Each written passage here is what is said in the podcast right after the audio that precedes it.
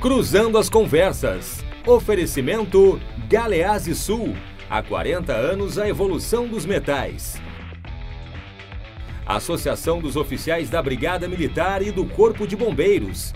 Defendendo quem protege você. E Porto Color.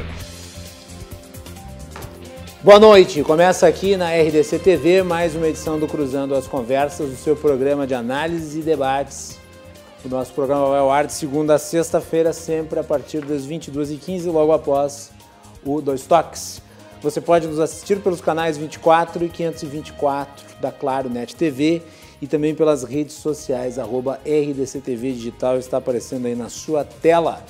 Não deixe de curtir, de compartilhar, sempre ressaltando aí o nosso agradecimento pelos nossos mais de 100 mil seguidores no Facebook atingidos aí na última semana. Você faz parte dessa emissora, que é uma emissora digital, uma emissora que transmite os seus conteúdos em todas as plataformas da web. Estamos no Facebook, no Twitter, no Instagram. Curta, compartilhe, deixe a sua mensagem, ela é muito importante para todos nós.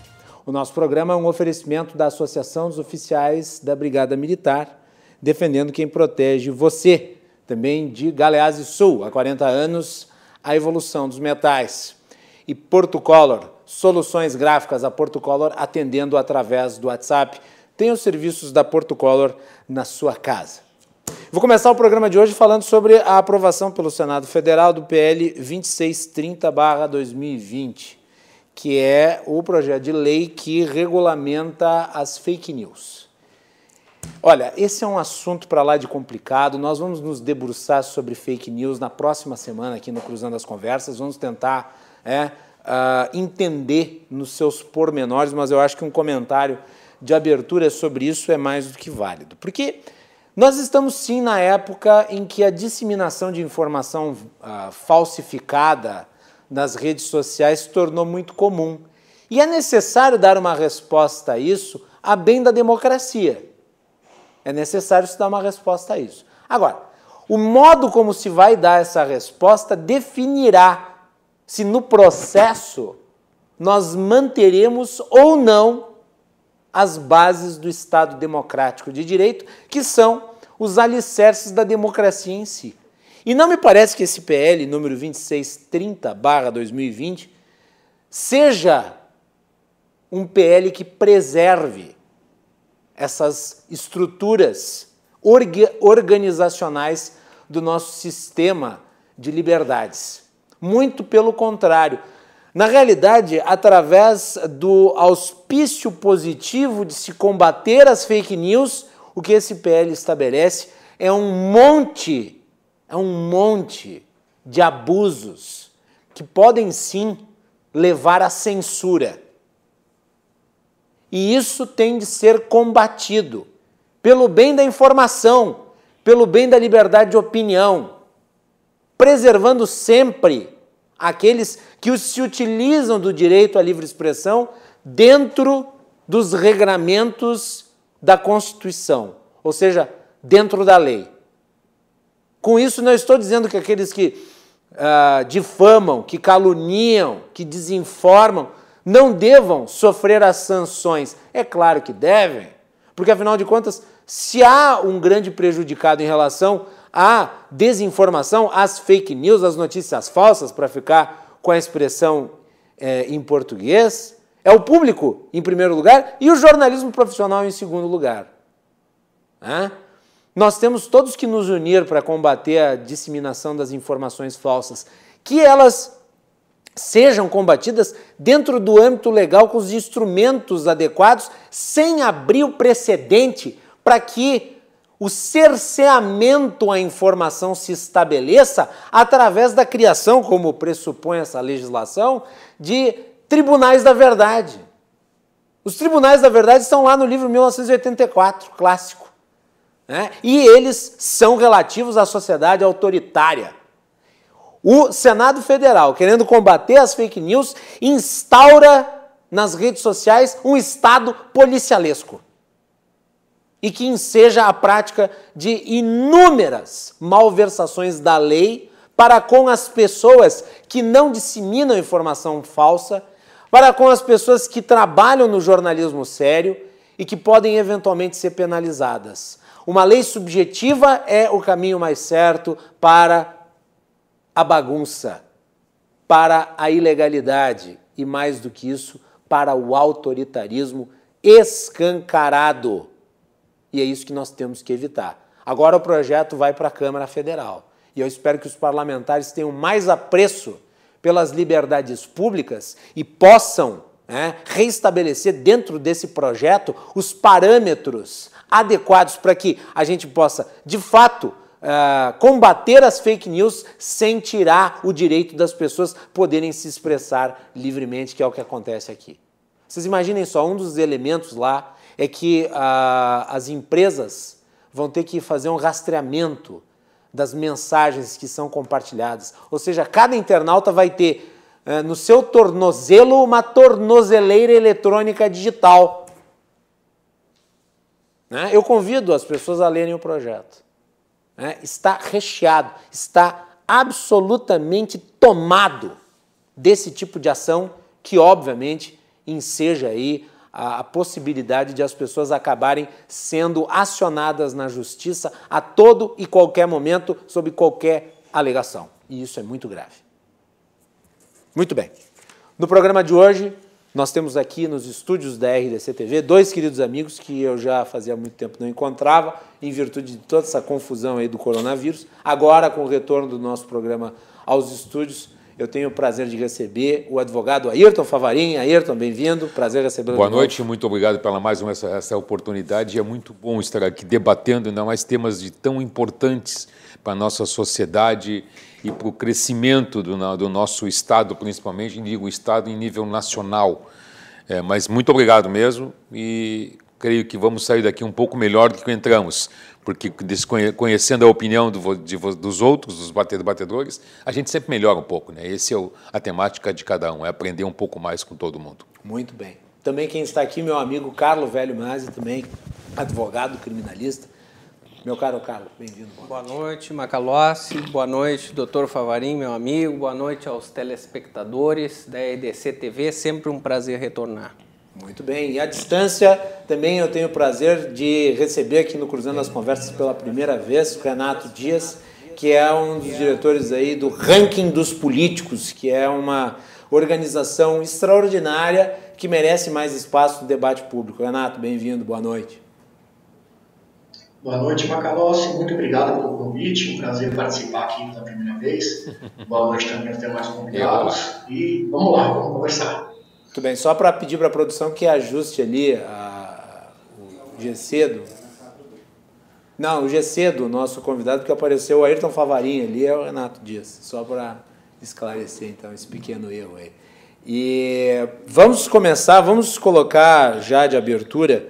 Eu gostaria de continuar falando rapidamente sobre lei de fake news, porque o Renato Uh, tinha me mandado aqui antes, inclusive, a lista dos uh, parlamentares no Senado Federal que tinham votado a respeito. Renato, vocês estão fazendo um acompanhamento em relação à votação, né? Foram sim 44 votos, não 32, duas abstenções, uh, 80, 80 senadores presentes. Queria a tua avaliação em relação a esse projeto. É, Macalossi, acho que você resumiu bem aí no comentário de abertura, né? Um projeto muito perigoso. Eu acho até que existe uma boa intenção né, dos senadores, do senador Alessandro Vieira, que é o autor do projeto. Enfim, o problema das fake news ele existe realmente, mas a forma é, utilizada, a forma encontrada para combatê-lo, ela é um, um perigo muito grande de censura de, de acabar com as liberdades individuais, ou seja, um controle muito grande, é, é, prevê muitas obrigações para as plataformas também. Enfim, um projeto muito ruim, é, não houve o debate necessário também, a tramitação dele foi a jato, foi muito rápida. A gente é, acompanhou aí nas últimas semanas por duas vezes, o projeto chegou a ser retirado de pauta, porque não havia consenso, e como a gente viu até pelo placar da votação, não houve consenso, né? É, então, realmente, a esperança agora é que a Câmara possa derrubar, né? e que aí, com mais calma, com mais maturidade, é, o Congresso possa é, debater sobre a melhor forma de combater isso. A gente já sabe que existem mecanismos também na atual legislação, acho que os demais convidados podem dar mais detalhes sobre isso, a legislação penal, que prevê as punições é, para quem é, Renato, vídeo, deixa, eu, deixa eu te interromper então, rapidamente. Deixa eu te interromper rapidamente, só por uma questão de ajuste de som. Tu está com algum retorno aí ligado, algum som uh, do nosso programa aí no seu. Olha, talvez o local que eu esteja aqui, ele está fazendo um pouco de eco. Eu vou trocar de lugar então. Tá, então vamos, então vamos fazer o seguinte: enquanto tu troca de lugar, eu vou passar a palavra para os nossos convidados no estúdio e depois que tu retornar ao lugar uh, onde tu vais falar, aí eu reponho a palavra para ti e tu começa o raciocínio do zero. Pode ser? Combinado. Então tá. Então, Ayrton Favarim. Olha, nós estamos vivendo um momento único, né? Vamos fazer um momento ímpar em nível nacional, porque nós estamos até criando algumas coisas. Né? Nós antigamente tínhamos, tínhamos a seguinte condição, né? Ah, nós temos um servidor público. Hoje nós temos alguém se servindo do público. E essa PL das fake news, ela nada mais é do que uma lei da mordaça trans, transfigurada porque ela não teve o, o, o, devido, devido trâmite legal como deveria ter no Congresso, ela foi atropelada em função da própria pandemia, e essa é um oportunismo que foi criado para acabar com a discussão nas comissões e uma ampla discussão com a sociedade.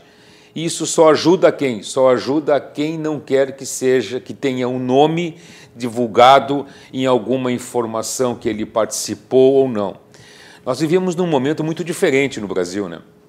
E no mundo, né? Nós, nós, nós estamos hoje para nós o racismo está sendo muito mais uh, discutido. Não, o racismo sempre houve. O que, que acontece? Hoje ele é filmado. Nós sempre tivemos violência contra, contra a mulher, contra a criança e tudo, só que hoje ela é filmada e documentada. Isso é muito bom para a sociedade que consegue fazer isso e consegue buscar a punibilidade do autor. Agora, esse projeto das fake news ele só vai beneficiar aquele que não quer que sua informação, que sua estrutura de acompanhamento das coisas seja trazida para a população como um todo. Quanto mais escondido, melhor vai ficar. Carlos Velho Márcio. É, eu penso que essa, é, este debate sobre esse projeto de lei aqui, ele é, vem num momento em que é, nós estamos vendo um, um aumento é, de crimes praticados através é, dos meios eletrônicos. Né? Há, sem dúvida, um, um, um, desenvolvimento de crimes cibernéticos nos últimos tempos que ganhou grande é, impulsionamento com é, a questão da pandemia de, de, do coronavírus é que tem uma lacuna legislativa para diversas condutas que se tornaram é, passíveis de, de intervenção do Estado e falo mais propriamente do direito penal através da criminalização de certas condutas. É, nós temos vindo num crescente desde, o, desde é, lá falando é, historicamente, eh, nós tivemos a, a, lei da, a lei Carolina Dickman, né? Lei Carolina Dickman, lá em 2012, que trouxe um, uma previsão de, de criminalização da invasão dos dispositivos informáticos. Nós viemos num marco civil da internet em 2014 e nós estamos eh, avançando eh, na regulamentação do uso da internet e desses meios eletrônicos. Então, esta lei aqui, Lei Brasileira de Liberdade, Responsabilidade e Transparência na Internet, ela acaba criando determinadas é, obrigações e restrições no meio virtual que nós temos que ver sobre a ótica constitucional das liberdades, da liberdade de expressão, principalmente, é, até que ponto o Estado pode efetivamente é, restringir é, é, a manifestação dos indivíduos nas redes sociais. É certo que nós temos que ter determinados limites, e aí vem o direito penal para estabelecer esses limites.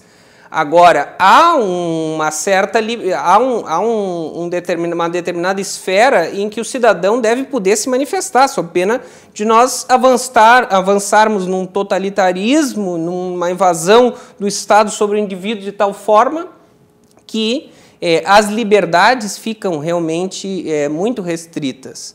É, então, eu vejo com uma certa preocupação é, um projeto de lei em que não há um, um debate amplo público né, para se estabelecer é, melhores diretrizes quanto a essa transparência que se exige da internet, né, é, e se estabelecendo determinadas obrigações que, na realidade, podem até ser violadoras da nossa Constituição. Então, é preciso que, que se debata melhor essa, essa questão. Muito bem, vamos ver se o Renato Dias já está numa posição melhor para poder falar conosco sem, sem eco. Renato, você ajeitou aí?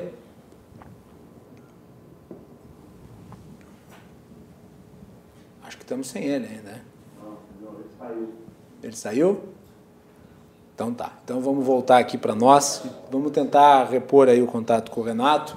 Ele saiu e não voltou. Vamos ver o que, que a gente consegue ah, para daqui a pouco. Né? Vamos ver aí. Ah, daqui a pouco a nossa produção ela retoma o contato com ele. Muito bem. Vamos falar aí sobre o recebimento indevido do uh, Corona Voucher. O Corona Voucher que uh, se transformou numa das principais ferramentas de atenuação do impacto do coronavírus na sociedade. A Melanie Rupental fez uma matéria, o item 2, né, recebimento indevido do benefício do Corona Voucher por milhares de brasileiros. Vamos lá, Melanie. O auxílio emergencial foi concebido para ajudar trabalhadores informais e também desempregados a atravessar esse momento difícil de crise. Mas fraudes e requerimentos indevidos têm acontecido driblando a fiscalização. Segundo o Tribunal de Contas da União, 620 mil brasileiros receberam o benefício de 600 reais sem ter direito a ele. O prejuízo somado pode chegar a um bilhão de reais aos cofres públicos se não for devolvido. Os dados ainda estão sendo calculados, então é possível que a perda seja ainda maior. Recentemente, mais de 70 mil militares receberam dinheiro de forma indevida.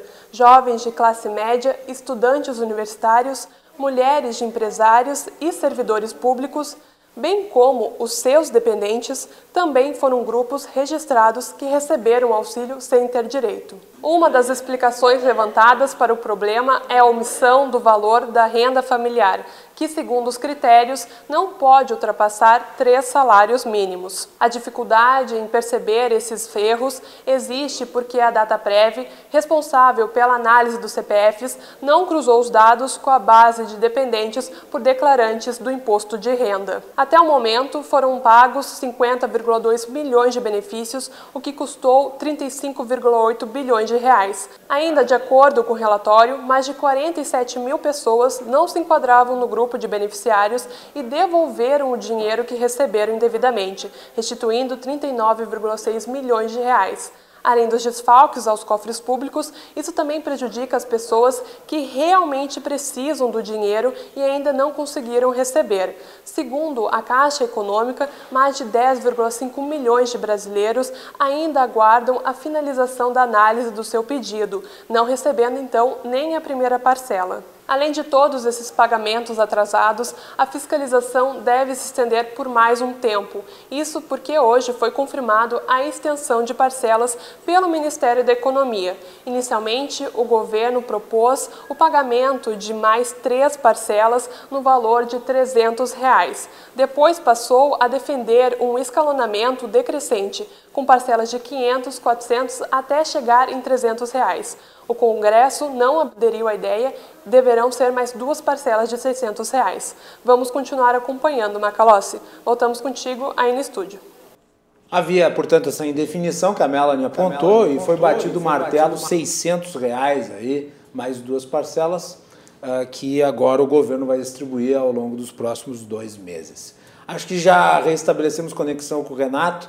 Vamos ver se agora fica tudo bem. Vai lá, Renato, comente aí sobre o nosso Corona Voucher e essa corrupção desenfreada, partindo das pessoas, diga-se passagem, essa corrupção aqui parte das pessoas que vão lá e se inscrevem indevidamente para receber esse auxílio. Pois é, Macalossi, muito triste essa notícia, né? Primeiro, a gente ficou sabendo aí de um número excessivo de CPFs, né? tem mais CPF do que, do que pessoas aqui no Brasil, por incrível que pareça.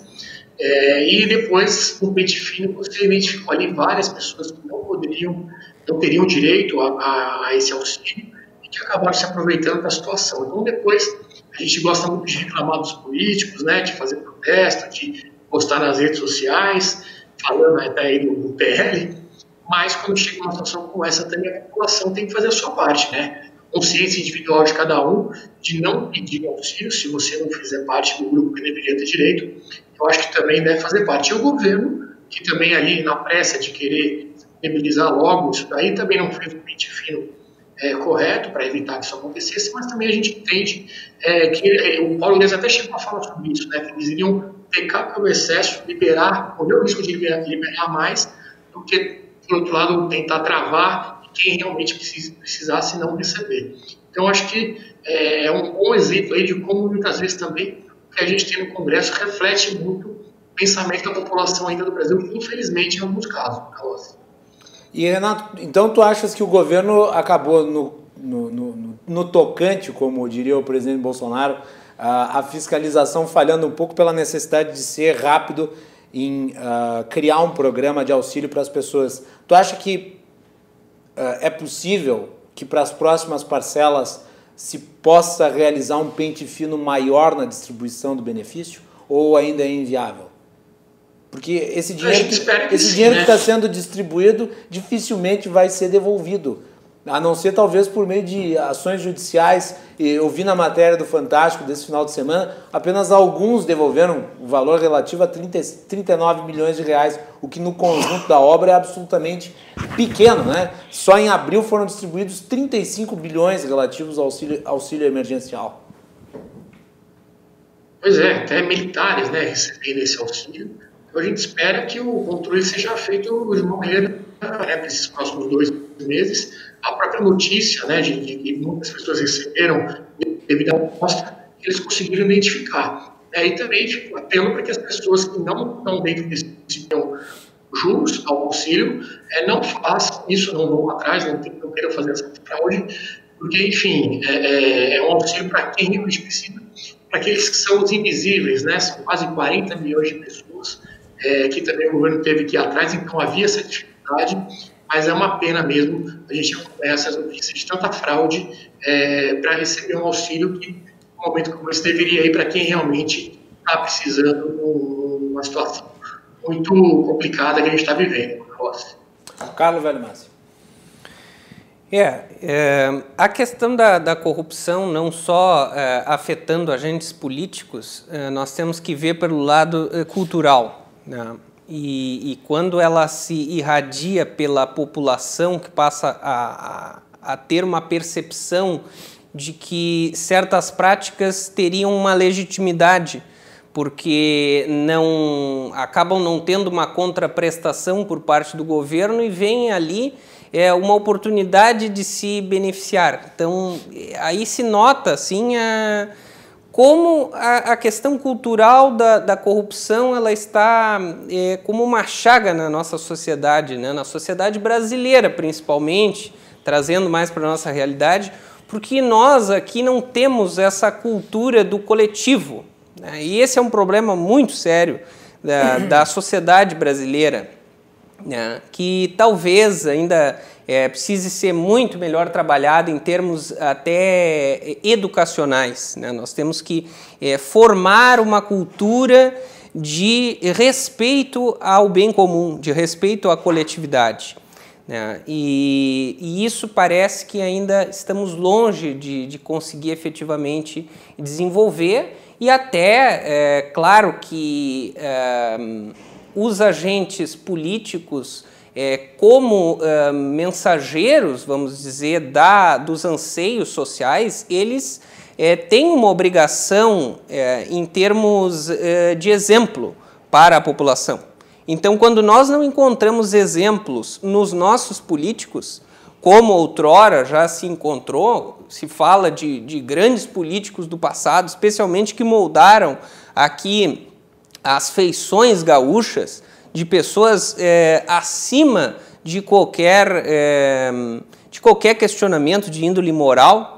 Hoje em dia isso se perdeu, né? se perdeu e nós estamos carentes de valores. Eu acho que é um problema de valores que vem é, se materializando nessas condutas é, da, de diversas pessoas, né? Onde se esquece que se trata aqui de um auxílio emergencial, ou seja, que é uma coisa, é, é algo direcionado para tratar de uma situação excepcional é, que se destina a aquelas pessoas mais necessitadas da nossa sociedade que não encontram outro recurso a não ser nesta, nesta ajuda do governo. E as pessoas que não entendem isso é, acabam, é, de certa forma, legitimando é, práticas verdadeiramente criminosas que encontram previsão é, no nosso Código Penal. Mas, na verdade, não há uma comunicação disso social, né? uma comunicação de que esses fatos não são aceitáveis. Nós temos que, que passar essa mensagem de que tais condutas não são aceitáveis. E isso, é, aqui vem um, uma, um papel ao direito penal, é, vem o papel é, da, da, da, da criminalização dessas condutas, né, que nós é, vamos enxergar em diversos é crime, crimes. Né? Sim. Cara, é, o sujeito que não se enquadra nas regras do programa está praticando Sim. um crime ao pegar esse dinheiro. Sim. Nós temos a previsão no Código que Penal. as pessoas que foram lá e meteram a mão no dinheiro dos pobres, e, e é assim que tem que se tratar a coisa, porque é dinheiro dos pobres, tá? O cara que foi lá, que é de classe média, média alta, o cara que é rico, foi lá e meteu a mão no dinheiro dos pobres, ele está cometendo um crime, ele achou que ele ia pegar 600 pila porque o governo estava distribuindo e o nome dele ia ficar em off. Essa é a impressão que eu tenho. Se me, per- me permite, Vai, me permite, me per- Desculpe, vai não, lá, não, mas Camarim, me permite uma parte, até vou, vou na- discordar um pouco do, do colega do Carlos. É, ter político como, como ponto de referência, ainda mais numa sociedade brasileira como nós temos, como, mens, como mensageiro de atos probos, não faz nenhum cidadão brasileiro. Quem pegou, essa, quem pegou esse valor que não deveria de pegar é um problema de caráter. É caráter. Aí não é sociedade, não é Mas tu não condição. acha que com 620 mil pegando não é um problema da sociedade? Não é muita gente? Mas agora, então agora eu vou te colocar um outro dado. Então, e o Bolsa Família? Quantos anos tivemos milhares e milhares de pessoas que recebiam Não, mas é a o mesma benefício? natureza, É a é a mesma mesma natu- natureza. É a mesma natureza, mas é um problema de caráter. Mas aí a punibilidade. Por que, que se faz isso? Porque a punibilidade é fraca. Por que, que acontece isso? Porque a punibilidade não é exemplar. Tu não consegue pegar e punir uma, uma pessoa, um, e- um ser, da, um ente da sociedade, porque ele cometeu esse outro o crime. Tem gente que cometeu coisa muito pior e está solta. Como é Mas- que tu quer prender alguém Só, só fazer uma que pegou 600 reais, ou fazer ele devolver com juros, ou fazer ele passar a vergonha de sair uma lista no jornal com o nome dele, ou ir para a internet, quem pegou, quem foi punido. Tu não consegue fazer isso. Então, existe uma proteção em cima do sentimento de larápio, daquele que surrupia, daquele que tira dos outros. É uma proteção que acontece com isso. Nós estamos, nós estamos indo para isso. Nós estamos cada vez mais protegendo o bandido, o ladrão. Esse cara está sendo protegido. Nós ficamos todos presos na pandemia em casa e o que, que, o, que o Tribunal Superior fez? Soltou os presos. Vai. Mas, E o cara vai, pensa, 600 Renato, reais não vai fazer falta. Hã? Então, quando seis- 600 mil pessoas pensam assim, ah, 600 reais só não vai fazer falta, ninguém vai perceber, é só mais um ali dentro do programa. É, você tem a famosa lei de Gerson também, né? Todo mundo quer levar vantagem, infelizmente isso vem desde lá de trás. E aquela coisa, o cara vê notícia também, ah, corruptos roubaram bilhões e tal, ele, ele se sente no direito de praticar um crime, como você falou muito bem, e embolsar esses 600 pila. É, é, sabe o que é o pior de tudo? É o seguinte, antes de só voltar para o Masi, porque a gente o, o interrompeu de forma brusca, ah, mas é o seguinte, para essas pessoas que pegaram 600, eu vi a reportagem do Fantástico, para essas pessoas que pegaram 600 reais é troco, é dinheiro de final de semana. Né? A mulher até lá na reportagem ela chegou a fazer troça do valor. Ah, vou trocar, vou trocar a minha moto, uma coisa do tipo. Então, é, é, para essas pessoas é pouco. Agora, para a pessoa que teve a sua renda reduzida a zero, que tem que sustentar a família, que tem que botar comida em cima da mesa, é um volume considerável de recursos que faz a diferença para a sobrevivência, Renato. Essa é a, essa é a, é, é a, falta de moralidade de quem se apropria é desse recurso. Porque se, se apropria de um recurso que é extraordinário. Na verdade, esse dinheiro não existe. Esse dinheiro está sendo basicamente imprimido pelo governo. Está se contratando uma dívida gigantesca para se possibilitar o um mínimo às pessoas. E ainda assim, o sujeito vai lá e pega o dinheiro que não é dele. Mas, para é. completar. Com certeza, é, nós temos que ver é, que quem pratica condutas ilícitas deve ser adequadamente sancionado dentro da legislação penal, que aí eu, eu peço licença para discordar do, do meu amigo Favarim, é uma legislação extremamente punitivista. Nós temos crime para tudo no Brasil. Tudo praticamente é crime. Agora, claro, aí nós vamos discutir a efetividade da legislação penal ou não. Quando, na verdade, nós temos até uma, uma grande discussão envolvendo é, o próprio titular da ação penal, que é o Ministério Público, onde nós não conseguimos nem definir é, quem serão as pessoas que vão chefiar adequadamente essa instituição tão importante para a República. É, e aí nós nos vemos assim com uma hiperinflação é, de crimes no Brasil, sem a possibilidade de tutelar todos esses delitos, de efetivamente perseguir esses crimes, porque o legislador cria leis é, e depois não consegue é, efetivá-la, efetivá-las na prática. E aí nós temos é, essa situação. Eu fiz uma, uma breve análise do que, que caracterizaria é, essas condutas da, da apropriação dos valores é, e diversos é, é, especialistas já, já se manifestaram até sobre essa matéria e, e, se chega mais ou menos a um consenso de que isso caracterizaria o crime de estelionato previdenciário. É uma modalidade de estelionato que está prevista lá no famoso artigo 171, 71 do Código Penal. Esse é famoso, né? o famoso 171 do Código Penal, que todo mundo brinca, mas as pessoas estão praticando. É, é um crime que tem ocorrido na, na prática, né?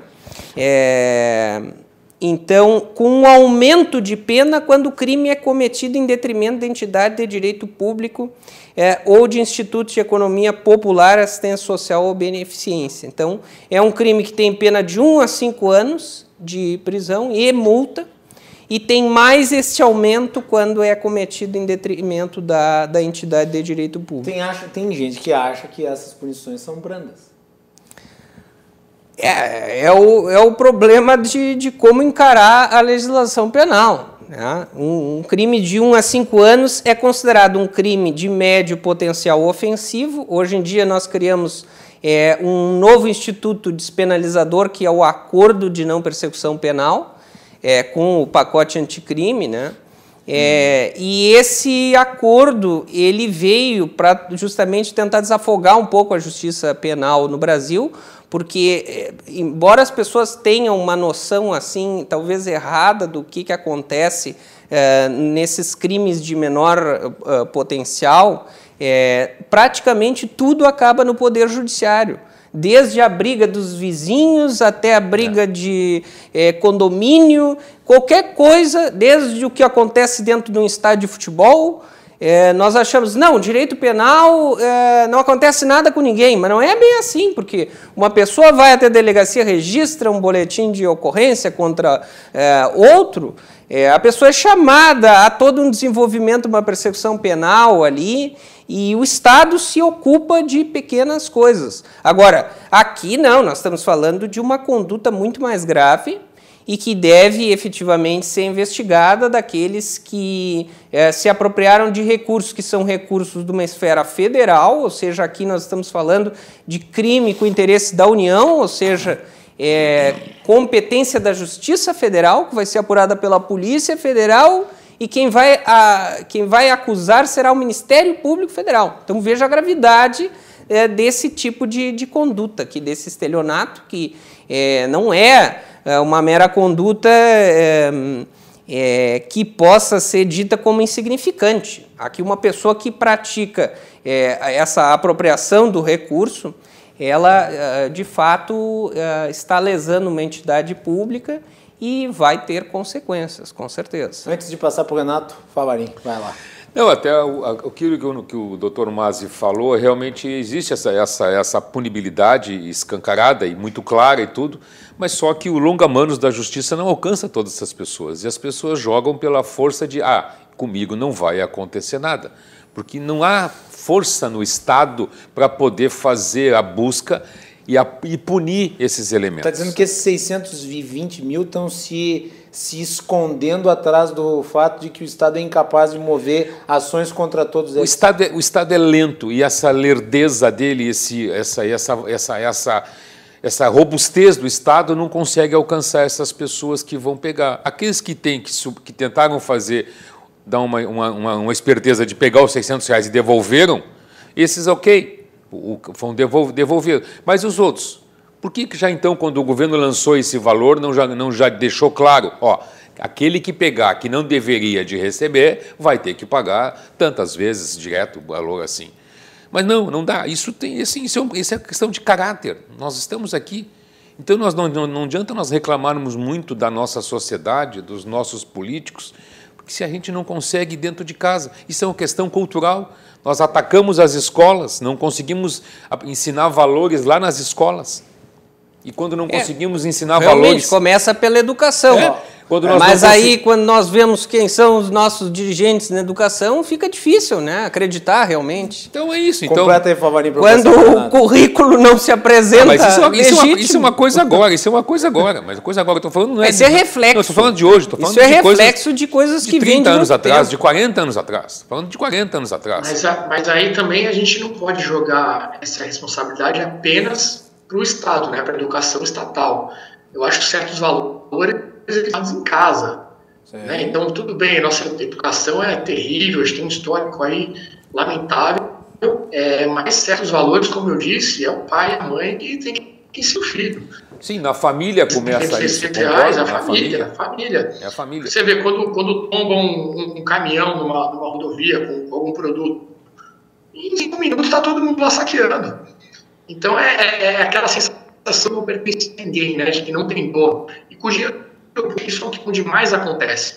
Ah, esses 600 reais é dinheiro do governo.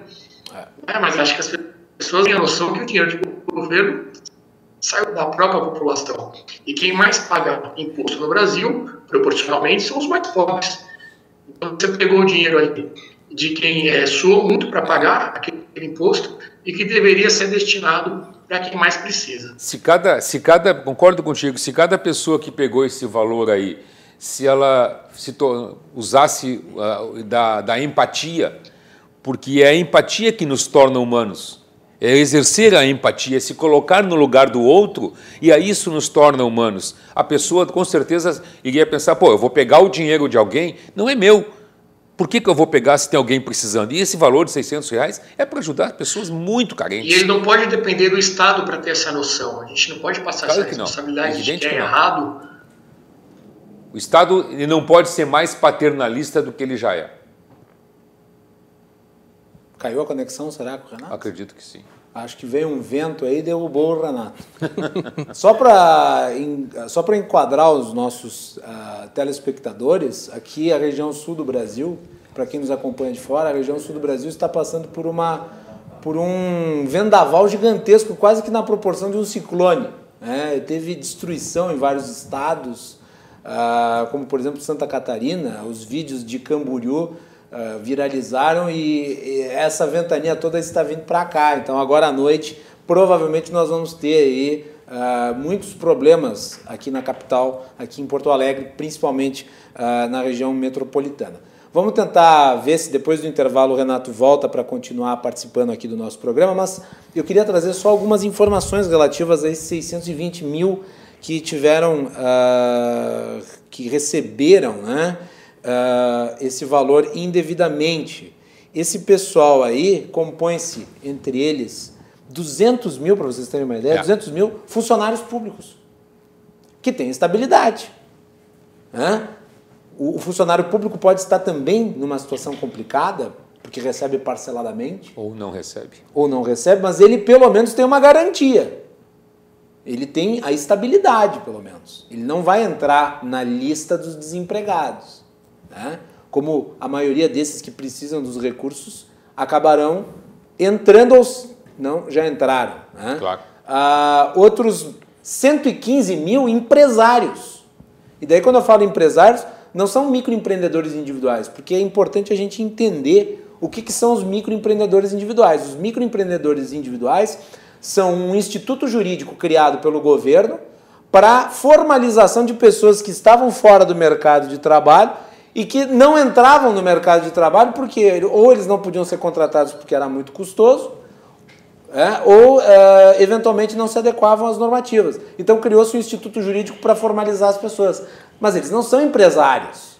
Empresário é o sujeito que é sócio, que tem um patrimônio, é, que tem uma sede, em suma, que tem uma empresa. Genuinamente uma empresa. 115 mil empresários com, ah, com uh, caráter societário. 15 mil com padrão de renda acima daquele estabelecido na legislação. E o dado mais assustador, meus caros, se o Renato eu fiquei sabendo voltou agora, uh, 14 mil mortos. 14 mil mortos. Levantaram das criptas e foram lá sacar o recurso. Tem outro dado importante. É uma coisa até paranormal. 16% das pessoas que receberam o auxílio tinham veículos acima de 68 mil reais. É um absurdo. Renato, completa aí que tu voltaste. Não, é isso. Então é uma, realmente um exame de consciência que as pessoas deveriam fazer. Né? Questão de caráter, de educação é, em casa, que eu acho, né? De certos valores que você não pode abrir mão, nem num momento como esse, né? ainda mais quem não precisa. Então acho que vocês falaram tudo aí nesse, nesse comentário final também. Mas só para completar a roda e depois nós vamos para o intervalo. É, isso que, que, que estava sendo abordado aqui, a, a filosofia chama de alteridade também. É, é, a qualidade do que é o distinto. Eu tenho que ver, eu tenho que entender o outro como diferente de mim e perceber as necessidades do outro. Né? Enquanto nós não é, entendermos que o outro é também um humano, como, como nós somos, é, ver no outro as necessidades que ele tem de acordo com as circunstâncias dele, é, aí nós não poderemos entender o que um benefício como esse representa para uma determinada pessoa e que para outra não vai ter nenhum sentido. Então, assim, realmente é essa condição de conseguir se colocar na posição do outro é, que faz com que uma conduta como essa se torne tão grave num momento que demanda é, uma consciência coletiva. Isso. Acho que é isso. Não, completar? Eu completar? É isso. Eu não queria lhe interromper. Muito bem. Nós vamos fazer um intervalo e nós voltamos na sequência. Nós vamos continuar falando sobre corrupção em época de pandemia. Tem denúncias aí envolvendo governadores, superfaturamento, é, falar do trabalho legislativo, o ranking dos políticos aí, do qual o Renato participa, é, tem feito um trabalho extraordinário nessa área. Nós vamos tentar aqui compreender como é que ele funciona então, tudo isso na volta do Cruzando as Conversas, mas antes do intervalo, eu quero só fazer aqui um alerta, uh, dando vazão ao que foi publicado pela Defesa Civil de Porto Alegre. A Defesa Civil de Porto Alegre uh, alerta né, de que, uh, seguindo os prognósticos meteorológicos e o comunicado emitido pela Defesa Civil Estadual, alerta para possíveis ocorrências de rajadas de vento entre 70 e 100 km por hora durante a noite de hoje, no dia 30 de junho de 2020 e a madrugada desta quarta-feira, dia 1 de julho de 2020. A Defesa Civil Municipal e a Comissão Permanente de Atuação em Emergências, COPAI, composta por secretarias e órgãos municipais, estão em alerta e com as equipes disponíveis para o atendimento à população e o restabelecimento da normalidade nas áreas que venham a ser atingidas. Orientações à população. Então preste atenção, você que nos acompanha aqui da capital. Evite transitar na rua durante o período do alerta, abrigue-se em local seguro, não enfrente o mau tempo, mantenha-se afastado de postes, árvores e placas de sinalização publicitárias, não entre em alagamentos, observe as alterações nas encostas, atenção especial no trânsito, evite usar aparelhos eletrônicos e dúvidas emergências, ligue para a Defesa Civil, telefone 199 ou para o Corpo de Bombeiros número 193. Mas, mas diante da precariedade de Porto Alegre, é, nas condições absolutamente mais uh, basilares, fica impossível cumprir né, esses protocolos de segurança. Porque nós sabemos, Porto Alegre alaga com qualquer chuvinha, e nós vimos as imagens hoje de tarde, apesar de ter chovido muito, mas Porto Alegre alaga com qualquer chuvinha, cai árvore com qualquer rajada de vento. Né? Isso nós sabemos. Vamos fazer um intervalo e voltamos na sequência.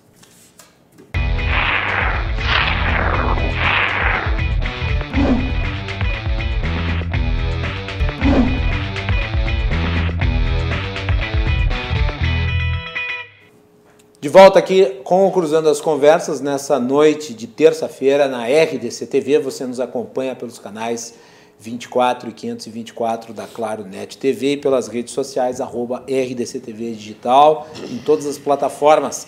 Também pode nos acompanhar pelo site www.rdctv.com.br a RDC TV, a plataforma digital da RDC TV no Facebook, ultrapassou a marca de 100 mil seguidores, agradecemos a todos e continuamos crescendo com o seu apoio.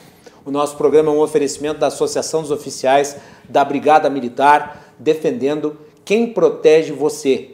Galeazzi Sul, há 40 anos, a evolução dos metais e Porto Color Soluções Gráficas, a Porto Color, atendendo através do WhatsApp, tem os serviços da Porto Color na sua casa. Eu quero mandar aqui um abraço para dois queridos amigos, Tiago Moisés, advogado, e também para o Rodrigo Luzardo. Rodrigo Luzardo que mandou aqui uma mensagem dizendo que o pior de tudo é ver que teve pessoas que pediram auxílio emergencial sem ter a necessidade do devido auxílio e fazendo manifestações anticorrupção obviamente analisando apenas as informações mostradas pela mídia, o que não significa que possamos fazer um juízo de valor, porque não sabemos a veracidade das informações. Mas eu acho que nós podemos fazer um juízo de valor, Luzardo, geral sobre a questão, né? Porque afinal de contas o sujeito é, e é a, a, matriz é a, de caráter individual aqui, né? porque no fim das contas é você que tem que fazer o controle sobre o que você faz de certo e o que você faz de errado. Né? Então, quando você vai lá na frente do computador e você coloca o seu nome, você sabe se você precisa ou se você não precisa. É isso. Muito bem. Uh, o Renato Dias, que está aqui conosco, ele é um dos uh, integrantes de uma das organizações que eu mais acompanho e que eu mais gosto uh, do trabalho realizado, que é a o ranking dos políticos, o ranking dos políticos que prestam serviço de análise do trabalho legislativo. E a Melanie Rupental fez uma matéria sobre isso. Ao item 1, vai lá, Melanie.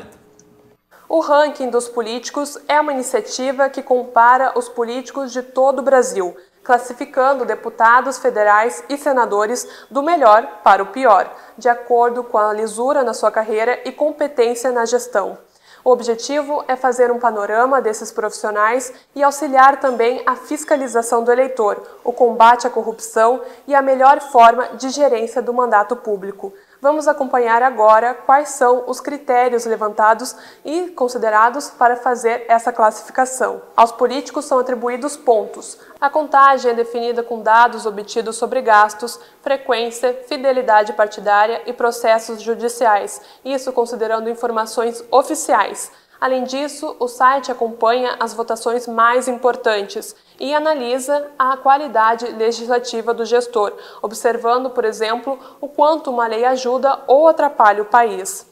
Em um panorama geral, atualmente, o melhor político avaliado é Gilson Marques Vieira, deputado federal de Santa Catarina.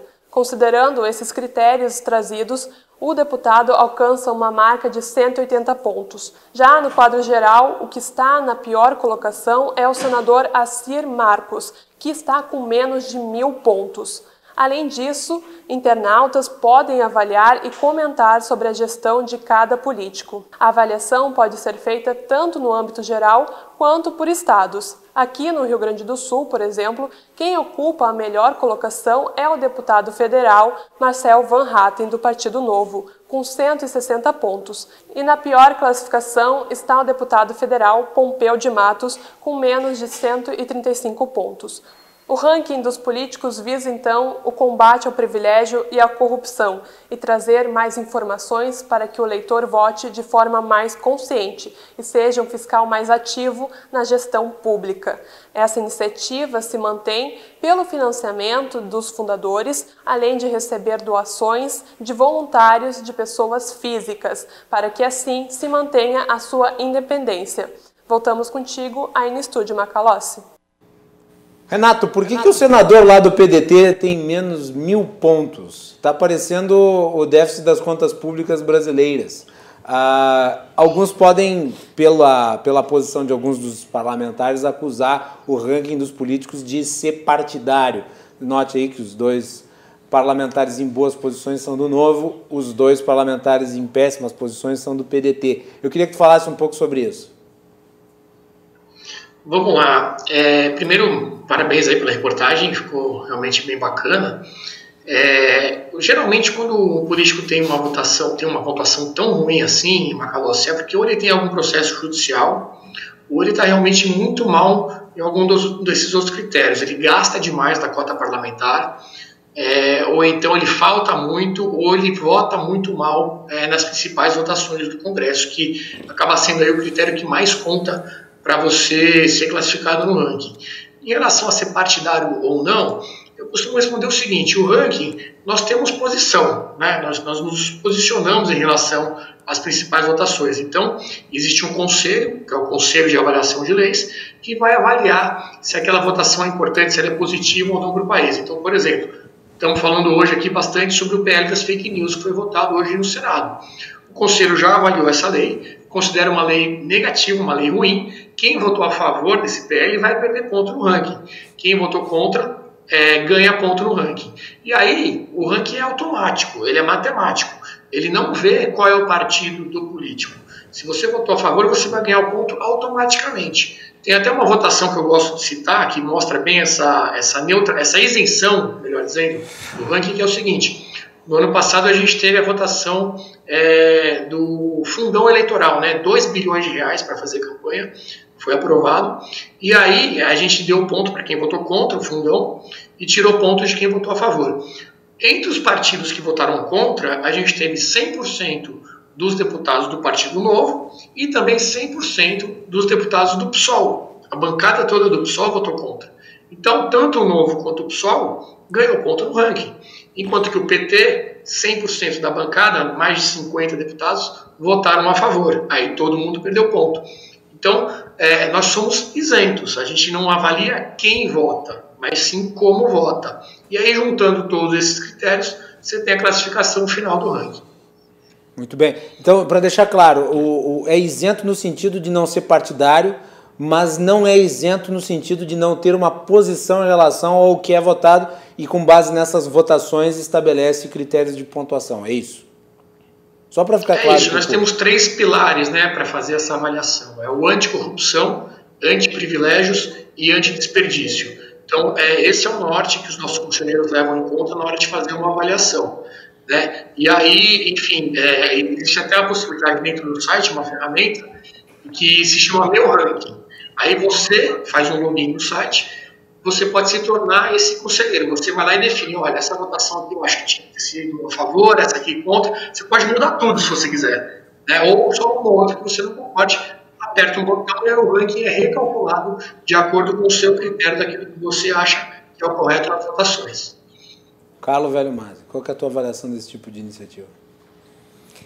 Eu acho que tem um certo subjetivismo nisso, né? Eu acho que deveria ser um pouco melhor, talvez, eh, os critérios um pouco mais definidos, assim. É, sobretudo porque nós estamos uh, num momento em que as pessoas se baseiam muito em informações e que a gente não sabe muito bem a credibilidade, né? Principalmente vemos essa questão das fake news aí, então, é muito difícil para o cidadão avaliar até que ponto uma informação é correta ou não sem fontes fidedignas.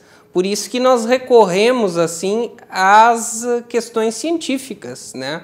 aos critérios que podem ser é, cientificamente demonstrados. E daí porque a importância de se é, dar é, uma maior é atenção. Quando, quando lida com política é difícil ser científico. Pois é, é, é preciso estabelecer política, determinados de contas, não é uma critérios. coisa científica, né? A política ela é. Não, existe uma ciência sobre a política. A ciência política. A ciência política é uma ciência e tem os seus objetos é, de estudo e tem as suas, os seus métodos. Dizer o seguinte. Não é um mero achismo, é, nós não todos... podemos viver num mundo de achismo. Nós estamos, afinal, Exatamente. temos... To, todas, todas as informações que estão no site, elas são de fontes oficiais. Então, tudo é obtido diretamente do site da Câmara e do Senado. Você consegue é, auditar toda a pontuação que um, que um político recebe. Aí você pode concordar ou não. Aí a, a questão da subjetividade é em relação à avaliação dessas votações. Por exemplo, hoje a gente vai tirar conta de quem votou a favor do projeto das fake news. Ah, mas eu não concordo. Eu acho que é importante que tinha que passar esse projeto. Como eu disse, a gente até dá a ferramenta para você ir lá e customizar de acordo com a sua votação. Agora, a, a, as informações sobre os gastos, os processos judiciais, as votações e as presenças, todas essas informações vêm é, é, dos órgãos oficiais. Né? A gente indica o caminho da fonte oficial.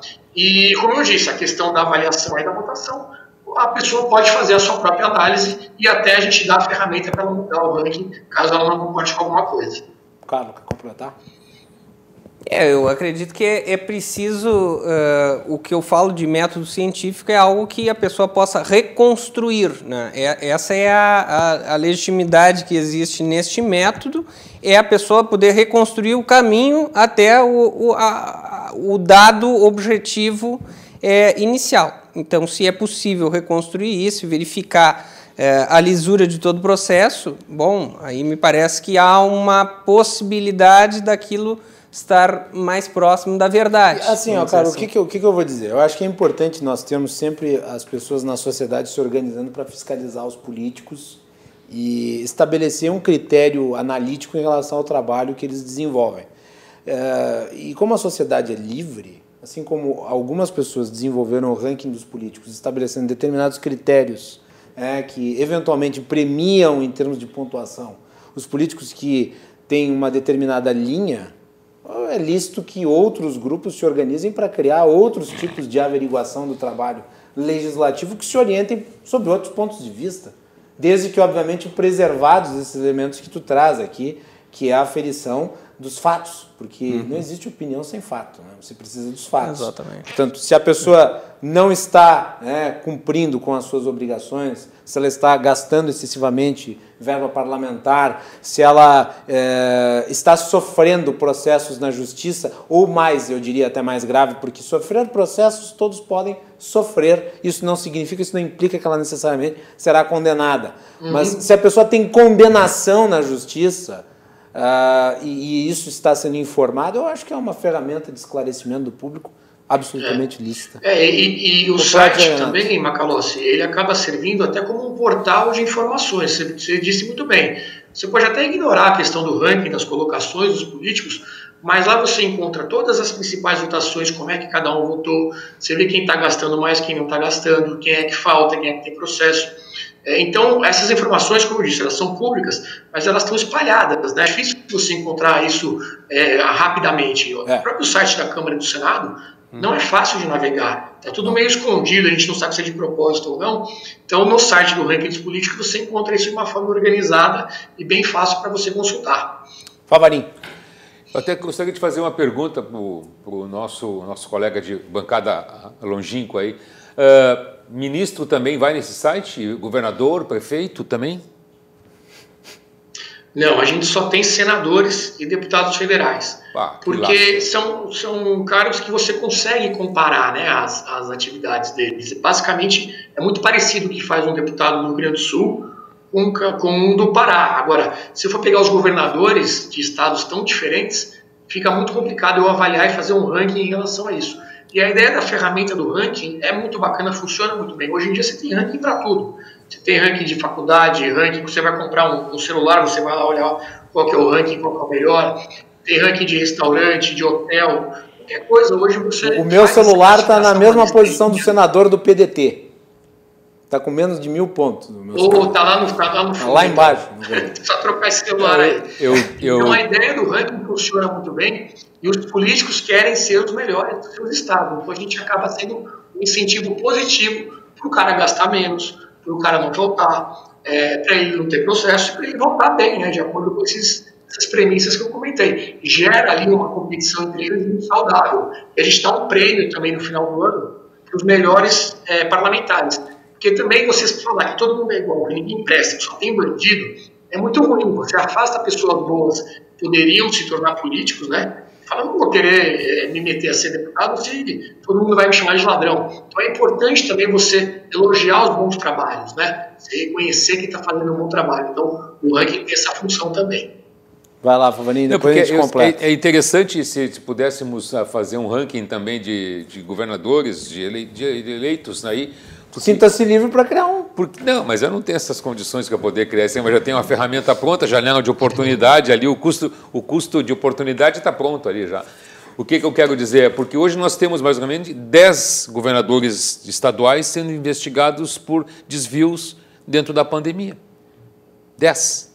E hoje saiu uma, uma, uma nota do, dos, dos governadores que mandaram uma, uma, um, uma, uma correspondência, uma, uma, comunicação ao nosso ministro interino da Saúde, o general Passuelo, pedindo para ele que o governo federal compre agora todos os respiradores e materiais que têm que ser distribuídos para as prefeituras e para os governos dos estados. Ou seja, é o medo de eles comprarem e comprarem coisas muito caras. Então, o governo federal tem melhores condições de negociar, vamos chamar assim, né? porque tem respiradores comprados aí a preço de mais de 700 mil reais cada um. É, mas o governo federal também comprou cloroquina doidado, está lá estocado. No exército não tem bala, mas sobra a cloroquina, né? é, também não dá para ter esse juízo absoluto sobre a capacidade do governo federal de tomar as melhores decisões. Isso nos leva ao nosso próximo tema aqui, nosso próximo item de análise, que é relativo, obviamente, à corrupção, ah, que infelizmente se tornou uma realidade e tem se chamado de o Covidão, né? o Covidão que são essas investigações que o, que o, que o Favarinha aqui mencionou, envolvendo governadores com desvio de recursos relativos a, por exemplo, a hospitais de campanha e também a aquisição de respiradores, muitos deles não funcionando, outros tantos com preço superfaturado, e nós temos aí falta de EPI, falta de respirador, falta de vagas.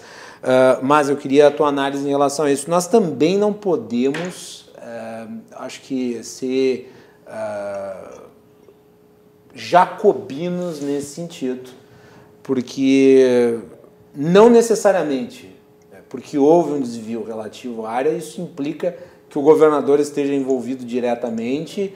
Uh, eu acho que a prudência nesses casos é válida para que se faça a devida análise sobre cada caso dentro da sua circunstância, não acho? É, nesses casos nós... Ainda mais quando parece que há no país um clima assim policialesco de eh, informações sendo jogadas de maneira a perseguir determinados, uh, determinadas figuras públicas que poderiam ser consideradas inimigas políticas. Não sei, é, é o que me é, parece. Em, em termos jurídicos, Macalossi, isso coloca uh, um, uma discussão que, que se tem nos tribunais hoje no Brasil, que é a, é a, chamada responsabilidade penal objetiva, quer dizer, a responsabilidade sem análise da culpa do sujeito. Pela mera posição que ele ocupa, e isso coloca o problema dos, eh, dos crimes praticados por dirigentes e por agentes políticos, é, independente da culpa deles, é, se colocam numa posição de risco, de alto risco em que eles vão ter que dar autorizações para determinadas circunstâncias, uhum. né? como num caso de, é, de um processo licitatório, tem que ter a aprovação do Poder Executivo. E isso implica uma pessoa assinar, implica um prefeito assinar, um governador assinar. E essa pessoa se coloca dentro de, de uma cadeia que muitas vezes é, pode é, pode estar no âmbito de uma organização criminosa. Como já vimos é, em âmbito nacional, é, até a própria Lava Jato revela isso, que é, muito do que se pensou que essas organizações eram extremamente é, circunstanciais, vamos dizer, eram pequenas, eram questões eh, que envolviam poucas pessoas, a Lava Jato demonstrou que nós estávamos errados. Que a criminalidade organizada, ela de fato é, tem, pode ter uma relação com a política e pode é, ter um desdobramento até a níveis nacionais e internacionais. Né? Então, esses agentes é, que se colocam nessas posições estão, devem estar sob vigilância é, ocupam posições que exigem transparência. É, cabe a nós fiscalizarmos, né? cabe aos nossos representantes também fiscalizar essas pessoas é, e deverão ser é, adequadamente responsabilizadas caso tenham consciência de que integram uma, uma rede criminosa. Né? Caso venha isso no âmbito de uma verdadeira organização em que haja uma disposição de pessoas para a prática de crimes, isso deve ser eh, investigado como vem sendo, e temos visto as, as notícias como até mesmo desdobramentos da própria, da própria Lava Jato. Ayrton Favarin. Depois passo para o Renato. Olha, uh, essas questões agora sobre respeito da, da pandemia, respiradores, até vou trazer um dado aqui que eu pesquisei hoje à tarde. Nós temos 10 estados, como eu havia dito. Né? São Paulo comprou 3 mil respiradores por 550 milhões. Quando veio à tona o tamanho da compra, houve uma repactuação de 261 milhões por 1.280 respiradores. Santa Catarina, 200 respiradores por 33 milhões. Rio de Janeiro, 770 milhões por sete hospitais de campanha e 50 respiradores por 9,9 milhões. Ceará, 34,7 milhões tá, de prejuízo com respiradores. Roraima, 30 respiradores por 6,4 milhões. Amapá, sobrepreço de 220%, 930 mil por 639 respiradores. Milhões, quer dizer. Rondônia, 21 milhões de prejuízo. Pará, 50,4 milhões. Maranhão, 320 mil máscaras compradas com 341% de sobrepreço, 2,3 milhões de prejuízo. Isso aí são dados da Polícia Federal. E aí, nesses estados, aconteceu que todos eles foram tirando os seus, os seus é, é, secretários de saúde. Santa Catarina perdeu, Rio de Janeiro perdeu duas vezes, Roraima perdeu uma, Santa Catarina perdeu o segundo depois, e o Pará também teve um secretário de saúde que foi afastado, que foi pego com 770 milhões, em, 770 mil reais em casa. Esse secretário de saúde era egresso da onde? Do Rio Grande do Sul, Hospital Conceição. Hospital Conceição. Então, assim, ó, a, a, a falcatrua, a, o oportunismo da, das pessoas que se colocam na posição de gestores da coisa pública, ela está arraigada. E o que, a gente, o que tem que se fazer é buscar com que o Estado tenha a maneira de providenciar isso, de maneira que as pessoas não venham a ser enganadas por esse tipo de político. Porque senão nós vamos acabar com, aonde com esse Estado? Nós vamos acabar onde com essa população? Nós vamos acabar onde com a saúde? Em lugar nenhum. Porque cada vez que aparece uma situação em que as pessoas deveriam de se, de, se colocar para ajudar os outros, para ajudar a sociedade, para ajudar o eleitor, para ajudar aquele que precisa, há uma, há uma maneira de, se, de buscar dinheiro. Nós estávamos com o caso de Manaus que morria de 120 a 130 mil, 130, 120 a 130 pessoas por dia em Manaus. O Ministério da Saúde baixou lá. Nas notícias, nós temos notícias de mortes por isso aí. Claro que as pessoas estão morrendo, infelizmente, isso aí. Tem alguma coisa. Mas o que tem acontecendo é um oportunismo dos gestores públicos em poder se locupletar da máquina pública para si, seu próprio bem. Isso tem que ser um, tinha que ser maior, ter maior punibilidade. Nosso, nosso colega, o Carlos, aí diz que a punibilidade existe, mas ela não é efetivada, ela tinha que ser muito pior, ela tinha que ser dura, muito mais dura do que é. Porque a gente sabe que no Brasil algumas coisas, algumas leis são tipo vacina, umas pegam e outras não pegam. A punibilidade não é exemplar. Então, isso que eu acredito que nós deveríamos de lutar como população para fazer isso. Carlos, quer fazer um apontamento só, antes de eu passar para o Renato? É, eu acredito, assim, tenho por compreensão que é, essas pessoas que, que, se colocam nessa, nessa, nessa posição de, de gestores, é, elas é, têm uma, uma atividade de, de alto risco e que, que devem tomar um cuidado eh, redobrado na, nas, suas, nas suas atividades. Né? Então, isso também tem que ser visto por parte eh, dos órgãos de persecução, é, de verificar até que ponto aquela pessoa tomou todas as precauções ou não dentro do, do seu âmbito de atuação. Renato, me parece que uma sociedade ah, onde nós temos 620 mil pessoas né, que pegam dinheiro dos pobres eh, para fazer galhofa, acaba ajudando a produzir eh, uma elite política que atua dessa forma. E ainda mais no momento de pandemia, onde certos meios fiscalizatórios que já existem dentro dos institutos jurídicos, como por exemplo a lei de licitação, acabam sendo dispensados, facilita esse trabalho de a apropriação indébita de recursos públicos, não lhe parece? Sem dúvida, Macalossi. Aí aparecem muitos oportunistas, né? É a questão aí do, da emergência, de você passar por cima aí de certas burocracias que existem para garantir a lisura desse processo, e também a politização que, que envolve toda essa questão do Covid aqui no Brasil, infelizmente, também acaba atrapalhando isso, né? Agora, é, esse é um exemplo é, de também uma, uma função do poder legislativo. Né? A gente às vezes acaba focando muito na questão de criação de leis, de, de discussões ali sobre é, atividade dentro do plenário, mas a fiscalização do poder executivo cabe ao legislativo, está entre as funções principais deles. Então, nesse caso, seriam os deputados estaduais que têm a obrigação de fazer essa fiscalização, abrir CPI, se for o caso. A gente está vendo o caso do Vítor no Rio de Janeiro, sofrendo um processo de impeachment, inclusive. Então, mais uma vez, mostrando a importância do Poder Legislativo, nesse caso, de fiscalização, num momento como esse aí de Covidão. Muito bem. Senhores, olha, eu gostaria de agradecer muito a participação dos três aqui na edição de hoje do nosso programa. Sempre uh, muito oportuno que vocês estejam aqui conosco. Renato pela primeira vez, mas vai voltar outras à distância. Com essa ferramenta tecnológica, tivemos alguns problemas no início, mas depois conseguimos manter muito bem, ainda mais com ventania generalizada aqui no sul do país. Uh, mas agradecê-los aí por terem nos prestigiado com a sua presença aqui no estúdio. Já estava com saudades de encontrar o Carlos e também o Favarim aqui nos nossos estúdios. Tá Carlos, obrigado.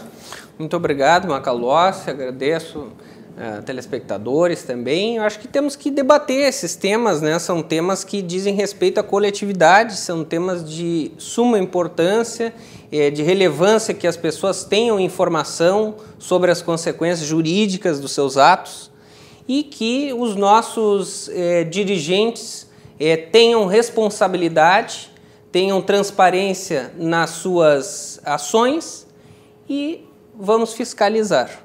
Muito bem. Favarim, obrigado. Seria muito interessante, seria o melhor dos mundos, né, que se cada político soubesse e tivesse bem claro que nós não estamos no mesmo barco. Alguns nem barco têm.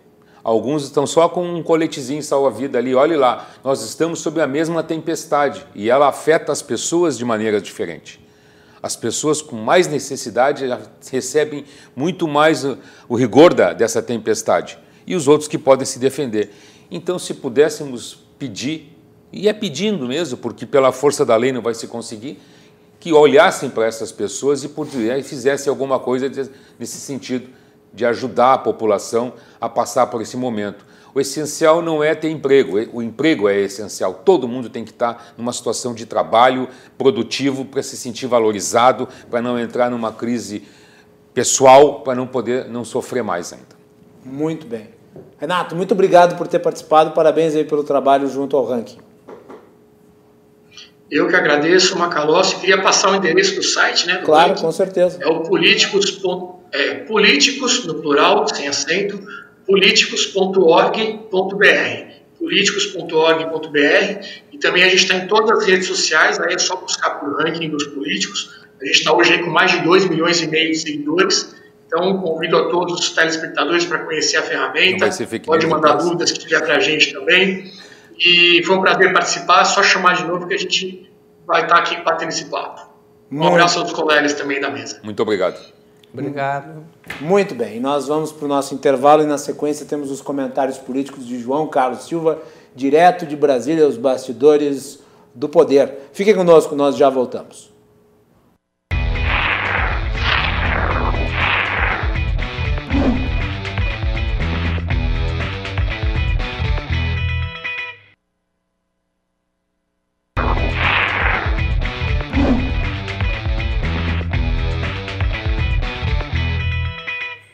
Último bloco do Cruzando as Conversas de hoje. O nosso programa vai ao ar sempre a partir das 22h15 e você nos acompanha nas redes sociais e também pelos nossos canais, canais 24 e 524 da Claro Net TV. Arroba RDC TV Digital, RDC TV Digital em todas as plataformas. Não deixe de nos assistir, de comentar, de compartilhar. O nosso programa é um oferecimento da Associação dos Oficiais da Brigada Militar defendendo quem protege você. De Galeazzi Sul, há 40 anos, a evolução dos metais. E Porto Color, soluções gráficas a Porto Color, atendendo através do WhatsApp. Tem os serviços da Porto Color na sua casa. Vamos colocar na tela os gráficos relativos ao coronavírus. Coronavírus é, que uh, tem novos registros de casos, Uh, temos aí os números. No Brasil, nós temos um total de 1 milhão 408 mil 485 casos e o Brasil voltou a ter mais de 1.200 mortes no dia de hoje. Mais um número triste aqui para o nosso país. Vamos para os números aqui do Rio Grande do Sul. No Rio Grande do Sul, nós temos 26.941 casos registrados da doença. Nós temos o mapa das bandeiras. No mapa das bandeiras, portanto, 26.941 casos, 403 municípios afetados, 21.667 casos recuperados, 614 óbitos registrados e 4.660 casos em acompanhamento. Então tá aí, esses são os números do coronavírus no estado. Direto de Brasília, o nosso comentarista político, o analista e consultor João Carlos Silva. João, bem-vindo, boa noite. Boa noite, tudo bem? Aqui, uh, um vento que pode chegar a 100 km por hora, mas certamente é, não está se movendo com a velocidade que as coisas acontecem em Brasília. É, o, eu vi hoje o temporal que abalou o sul do país, causando um transtorno violentíssimo e parece que não acabou. O, o ciclone bomba está arrumando ao Paraná agora, né? Sim. Segundo a meteorologia. É, aí você veja só, você tem, vamos lá, Covid, dengue, zika, ciclone bomba, gafanhoto, poeira, é, advogado que não é advogado, ministro que não é doutor nem mestre, cachorro que não é da primeira dama. Você dorme com barulho desses. Mas Você nem o cachorro, nem o cachorro, João. Olha, eu estava eu, eu, eu dizendo, eu acho que, que, que enterraram uma sapa grávida no Palácio do Planalto, que é brincadeira. Até o cachorro não pode. Alguma coisa está errada. É e, olha, me desculpe, mas batizar o nome do cachorro com o nome de ser humano, para mim é uma cafonice dos diabos. Viu? Não, não, e, e, veja só. Se não, vou botar o nome de, sei lá, Rex, Todd. Se sei você lá. analisar, se eu pegar um, se fizer um, um contexto geral, o governo tem acertado algumas coisas, mas de repente, é muita coisa negativa que acontece. Essa questão do, do, do, do ministro que não foi ministro, que não chegou a ser, é Será coisa, que ele... João, é, a pergunta é, que fica é... Muito primária. O, de, o Decotelli vai colocar no currículo que ele foi ministro da Educação? Não, mas veja só, eu acho... Não, não, eu, eu, eu concordo com uma coisa. O, a gestão dele foi melhor do que do Weintraub. Weintraub. com certeza. Cinco dias ele conseguiu realizar mais do que o seu antecessor, com certeza. Com certeza. Agora, veja só, é, ele surgiu do nada, ninguém conhecia. Não, não, estou dizendo que ele não, não tenha preparo, ele tem preparo. É, o nome dele surgiu aos 45 do segundo tempo da prorrogação. Os militares o indicaram, abençoaram o nome dele, o presidente nomeou. Mas é muita coisa, é, foram coisas sucessivas em tão, em tão pouco tempo que foi, foram se descobrindo que ele não era nada daquilo. Quer dizer, ele, ele é, na verdade é o seguinte, ele é a verdadeira fake news em pessoa. Sim, porque é, ele não é doutor, ele não é pós-doutor, ele não dava aula na FGV, ele não, não é era, ele não, ele não tinha nem o cargo, nem o cargo que ele, que ele, que ele falava que ocupava no exército, ele tinha, porque era de uma patente inferior. E ele não tinha necessidade nenhuma, né, de colocar o, o, o seu currículo, essas, é, as suas as nomenclaturas profissionais, né? Que na verdade, se ele usasse apenas o, o conhecimento que ele tinha, o próprio currículo dele, ele talvez estaria como ministro. Não tinha necessidade de colocar uma série de coisas que acabou caindo por terra, né? João, o Thomas Conte, que foi o responsável por trazer informação relativa ao suposto plágio uh, na tese do, do Decotelli, uh, e que foi alvo também de uma polêmica que se enquadra aí no contexto da sua saída do Ministério da Educação, ele escreveu agora há pouco no Twitter o seguinte, eu gostaria do teu comentário. Apoio a queda imediata de figurantes que fraudaram títulos acadêmicos. Na Alemanha caiu ministra da Defesa em 2011. Não se exige título de pós para cargo político. Aceitar um representante que fraudou ataca a credibilidade do ensino e pesquisa. Óbvio, e daí ele menciona os outros dois ministros do governo que tiveram problemas semelhantes, o Ricardo, Al... o Ricardo Salles e a Damares Alves. Eu acho que por uma questão de isonomia, o Salles e a Damares também deviam pedir as contas? Nesse caso da ministra Damares e do ministro Ricardo, você tem que ver que eles podem, eles são ministros que têm um apoio político e o apoio interno do governo. É, eles são ministros que propõem resultados muito embora criticados, né? principalmente o Ricardo Salles do meio ambiente. Evidentemente, e no caso do, do indicado para a educação é bem diferente, porque ele colocou no seu currículo é, é, é, é graduações que ele não tinha, que ele não exercia. E a imprensa foi atrás do, do, do seu currículo é, houve muitos desmentidos. Isso já não, vem, não, é o, não é o caso do ministro do Meio Ambiente nem da ministra Damares. Isso foi um ponto, é, é, é, foi uma situação pontual do indicado para a educação. E a questão que ele enumerou, elencou uma série de atribuições que não tinha. Ele levou ao presidente da República todas essas atribuições. Ele vendeu o currículo dele como um ativo ele vendeu o currículo dele como um ativo para nomeação. Então, logo o, o, o, ativo foi descredenciado, ele perdeu sustentação. Sim, sim, sim. O, agora,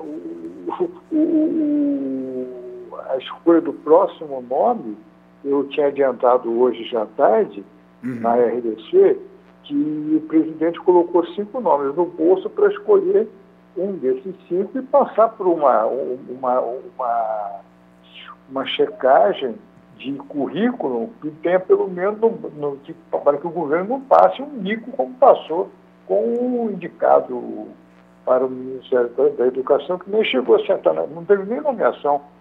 E, São João, tu achas que o governo. que acontecem no governo. Tu acha que o governo falhou ao fazer análise curricular uh, desse ministro? Falhou, porque, veja só, qualquer cargo que você. É, é, o governo funciona assim. É, você, para ter o seu ingresso no Palácio do Planalto, para qualquer cargo, você tem a sua vida revirada é, do avesso. Eu sei disso porque eu estive lá. É, para você exercer um cargo de ministro, que é um cargo muito sério, você exercer cargos no segundo, terceiro, quarto escalão, você tem que ter uma graduação e tem que ter uma, uma vida profissional é, é, correta. E, e, e, tudo isso, a própria BIM é que faz o levantamento. Agora, no caso do ministro indicado, foi um. Talvez eles, eles dormiram de touca na análise do, de todos os argumentos curriculares que o, que o indicado é, entregou ao presidente. Talvez naquele entusiasmo do, do presidente nomear um ministro da Educação que contemplasse a opinião pública, a classe política, como acabou ocorrendo, eles nomearam o, o nome indicado e acabou dando essa confusão toda. Quer dizer, foi um desgaste desnecessário para o governo. E numa pasta que está paralisada desde o início, né?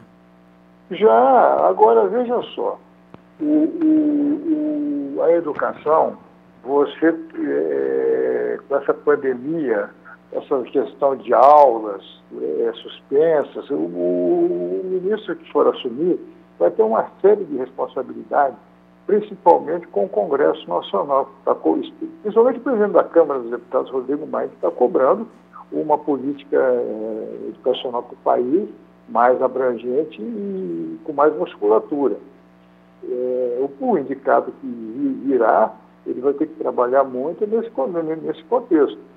O presidente, quando assina o auxílio emergencial hoje, ganha pontos com o, a população e erra na educação, é um problema sério. E, e agora a expectativa aqui é quem será o próximo ministro, se ele vai passar por algum perrengue ou não, se ele terá o nome aprovado sem, sem nenhum tipo de problema, porque todo mundo agora vai fiscalizar o currículo do, do indicado, o próximo indicado. Você pode ter certeza disso.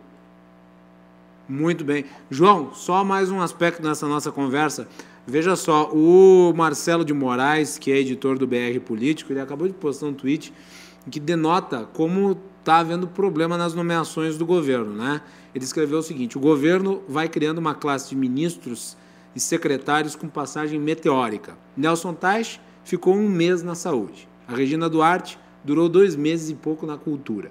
O Carlos Wizard passou cinco dias como futuro secretário na saúde. E o Carlos Decotelli nem na posse foi. Sim, o, o, é, é, é, são meteoros que passam e, não, e, as pessoas não se lembram mais, porque foram escolhas é, é necessárias, escolhas negativas, que causaram é, situações desagradáveis no governo junto ao Congresso Nacional. Por quê? Vamos lá. Opinião pública é opinião pública. O governo tem que trabalhar a sua comunicação para, para deixar a opinião pública satisfeita com o que o governo faz, realiza. Só que do outro lado da rua você tem um Congresso Nacional. O Congresso Nacional tem, está com, se aliando com, a, com o governo, conversando, fazendo tratativas, votações de projetos, mas eles estão cobrando muito, ah, muito empenho do governo, nos seus é, ministérios, a escolha de ministros. Isso aí, vai, isso aí vem causando um problema para o governo muito sério, porque se o presidente Bolsonaro não colocar o pé no chão e começar a colocar, a se articular com o Congresso, colocando nomes é, de expressão no, nos cargos e contemplando o Congresso, os deputados e os senadores, ele com certeza vai ter problemas. Porque o, o, veja só, Hoje mesmo, numa conversa é, é, reservada, o presidente da Câmara, Rodrigo Maia, insistiu que setores do governo devem ser preenchidos por indicações do Congresso. O Congresso está começando a, comprar, a, cobrar o seu espaço. E o presidente não, não terá como não, não, não atender o, que o Congresso quer. Até porque o presidente vai, é, já tem muitos problemas é, internos e externos para resolver, ele não pode ficar sem o apoio do Congresso. É um risco muito grande. Com certeza, ainda mais num momento turbulento como esse, onde o presidente se Sim. vê enfraquecido envolvendo aí, envolvendo aí o envolvido seu filho aí no caso Queiroz como está, né? João, Sim. muito obrigado aí pela sua participação hoje. Voltamos amanhã aqui uh, no Cruzando as Conversas para continuar atualizando as informações aí a partir de Brasília. Fica o meu abraço ao amigo. Um abraço para todos vocês. Boa noite. Isso aí, João Carlos Silva, direto de Brasília, aqui no Cruzando as Conversas. Você também acompanha as colunas do João Carlos Silva nas nossas redes sociais, arroba RDCTV Digital, em todas as plataformas. Nós voltamos amanhã a partir das 22h15, trazendo para vocês sempre os assuntos do momento na nossa bancada e os nossos convidados. Uma boa noite e até mais.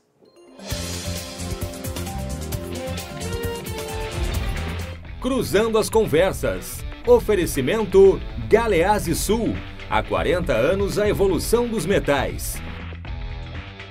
Associação dos Oficiais da Brigada Militar e do Corpo de Bombeiros. Defendendo quem protege você. E Porto Color.